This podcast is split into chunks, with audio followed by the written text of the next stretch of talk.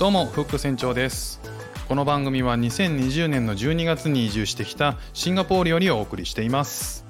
そして僕は2歳3歳の年子男子の父親です。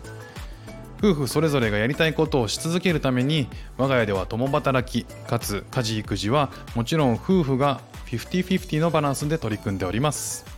家族子育て仕事趣味などなど全部大事にする欲張りライフスタイルを実現するべく試行錯誤四苦八苦しております。そんな経験をもとにこの番組では気づきや生活のアイデア悩んだこと考え方などなどをお伝えしていきますので少しでもリスナーさんの役に立てれば嬉しいです。どうぞお楽しみください。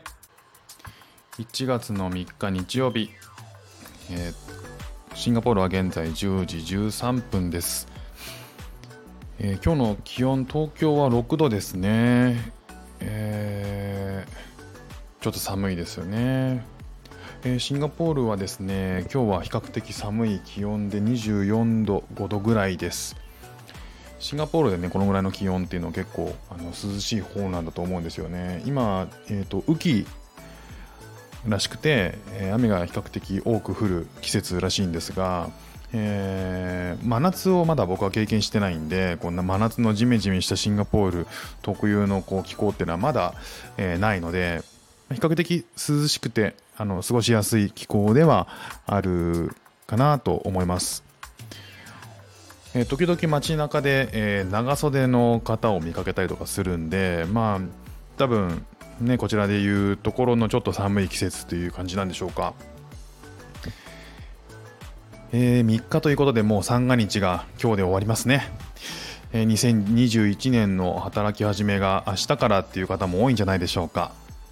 シンガポールはですね、1日が休みで、えー、2日から通常運転なんですね。ただまあ今年は土日が入ってくるので、たまたま、え、三が日を家で過ごせるような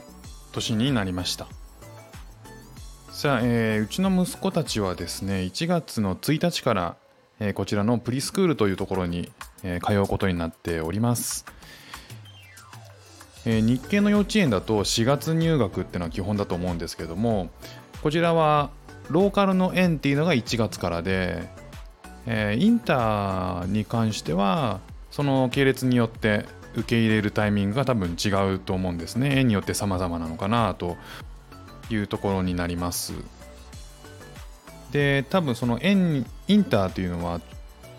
長期の休みとかが多分その学校の方針によって違うんだと思うんですよね。でうちの子供はローカルというところに入れますので1月からスタートになっております。でシンガポールではですね、え、日本でいう3年の保育園とかとは違って、え、0歳から6歳までを対象に受け入れてる園とかもあってあのまあその両親だったりいろんな都合によって園を選ぶっていうことができるみたいですね。保育時間とかは、えー、日本だとね、えー、と9時から4時かな？保育園だと9時から4時とかで幼稚園だと2時までとかだと思うんですけど日系とかの園だと9時から15時。シンガポールですね。でインターだとちょっと早めとか8時とか8時半からスタートして15時半までとか。だからまあに、えーと、日本の幼稚園に似てるところがあるんじゃないかなと思います。でローカルの園に関しては朝7時とかかな？7時から、えー、19時まで18時19時ぐらいまでが基本なんだと思うんですよね。でローカルの園っていうのは、えー、保育園っていう機能も備えてるみたいでまあちっちゃい子から入れられるようなえー、感じになってます。だから朝からね、えー、預けられるっていう仕組み朝結構早めから夜、えー、と夕方夜遅夜ぐらいまで預けられるっていう仕組みがあるので働いてる方両親が働いてる方なんかは割とローカルには入れがちなんじゃないかなっていうふうに思っています。でどうしてもねその3時 ,3 時半とかに仕事って終われなかったりすると思うんで、まあ、自然とローカルに入れることになるんだろうなっていうふうに考えてます。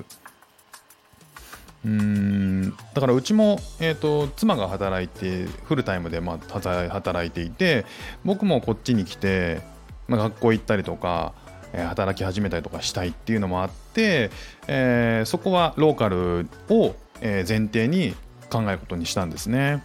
でローカルの中でもいろいろその場所だったり、えー、教育方針だったりっていうのが違うのでそのあのいろんな条件を加味しながら今のところに決めたっていう感じですね。で半日と、えー、1日っていう2つのプランがあって、えー、半日の場合はご飯を食べて終わりお昼ご飯を食べて終わりで、えー、終日っていうのは夕方、えー、終わりまで預けられるっていう感じだったなと思いますでシンガポールでも幼稚園とか保育園ってあるらしいんですけれども、えー、まあ、それぞれ日本と同じように、えー、許認可が必要になるんですね。で、えー、教育教育省っていうのがあったり、えそのためのその施設が、えそういうエージェンシーがあったりとかするらしいんですよ。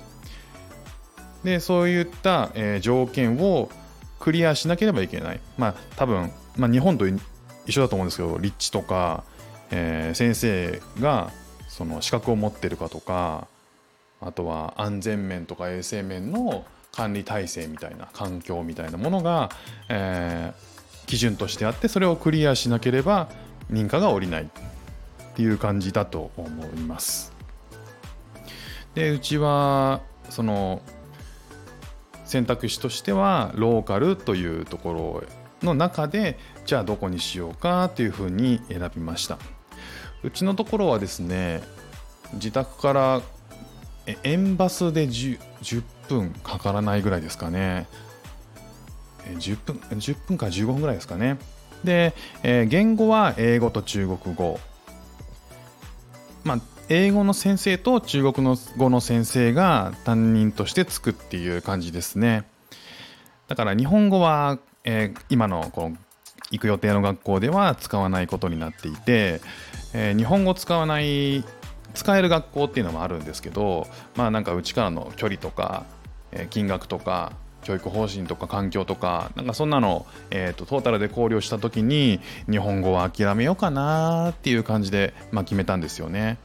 で日本語はだからこう家でガツガツ、えー、教える ガツガツ教えるっていうほどのこともできないんですけど